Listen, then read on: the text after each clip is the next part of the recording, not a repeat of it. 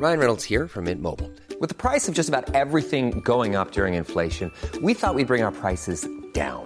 So to help us, we brought in a reverse auctioneer, which is apparently a thing.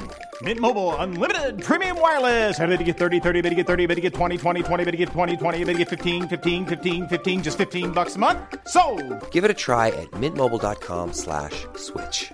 $45 upfront for three months plus taxes and fees. Promo for new customers for limited time. Unlimited more than 40 gigabytes per month. Slows. Full terms at mintmobile.com. Vox Polony.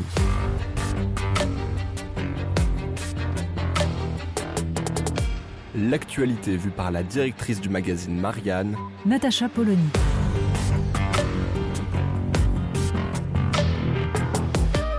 Vox Polony. L'arrivée lundi 17 mai de 8000 migrants dans l'enclave espagnole de Ceuta, une des seules frontières terrestres entre l'Europe et l'Afrique, avec Gibraltar et Melilla, a fait l'effet d'un coup de tonnerre.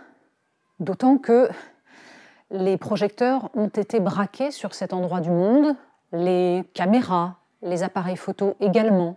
Une photo en particulier a fait le tour du monde, celle d'un sauveteur espagnol brandissant un bébé sauvé de la noyade.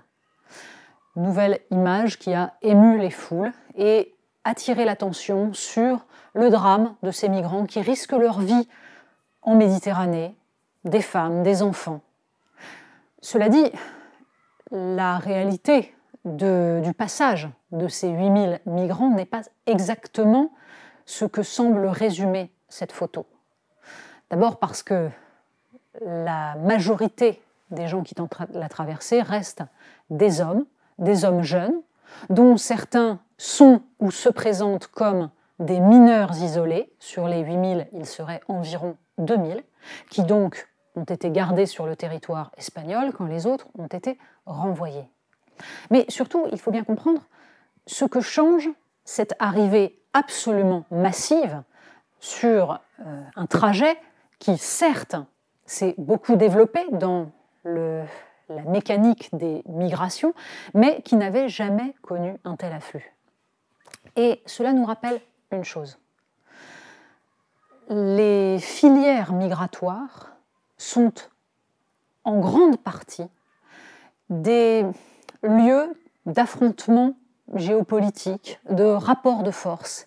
Et on ne résume pas ce qui se passe dans les migrations en ne regardant que la dimension individuelle, le drame humain, certes terrible pour tous ces gens qui cherchent avant tout un avenir meilleur et dont on comprend parfaitement pourquoi ils tentent cette traversée dangereuse ou ce passage, pour le coup terrestre cette fois-ci, face à des murs qui s'élèvent, puisqu'il y a autour des enclaves espagnoles des murs de plusieurs mètres. En l'occurrence, c'est bien le Maroc qui a laissé passer volontairement ces 8000 personnes pour faire pression sur la communauté internationale et en particulier sur l'Espagne pour la reconnaissance de l'annexion du Sahara occidental. Un conflit qui dure depuis l'indépendance, c'est-à-dire depuis 1976. Le front, le front Polisario, qui se bat pour l'indépendance du Sahara occidental, n'a jamais laissé le Maroc annexer cette partie du territoire. Il réclame, depuis 40 ans, depuis son indépendance, et un de ses leaders a été accueilli par l'Espagne pour être soigné. Le Maroc a donc immédiatement mis en place une mesure de rétorsion, car les migrants, et c'est cela le phénomène nouveau, sont devenus un instrument, une mesure de rétorsion, exactement comme quand Recep Erdogan laisse passer volontairement des migrants en Europe via la Grèce. D'ailleurs, le Maroc espère bien, en fait, obtenir le même rôle de verrou que la Turquie et lorgne sur les 6 milliards que l'Allemagne a concédés à la Turquie pour jouer ce rôle.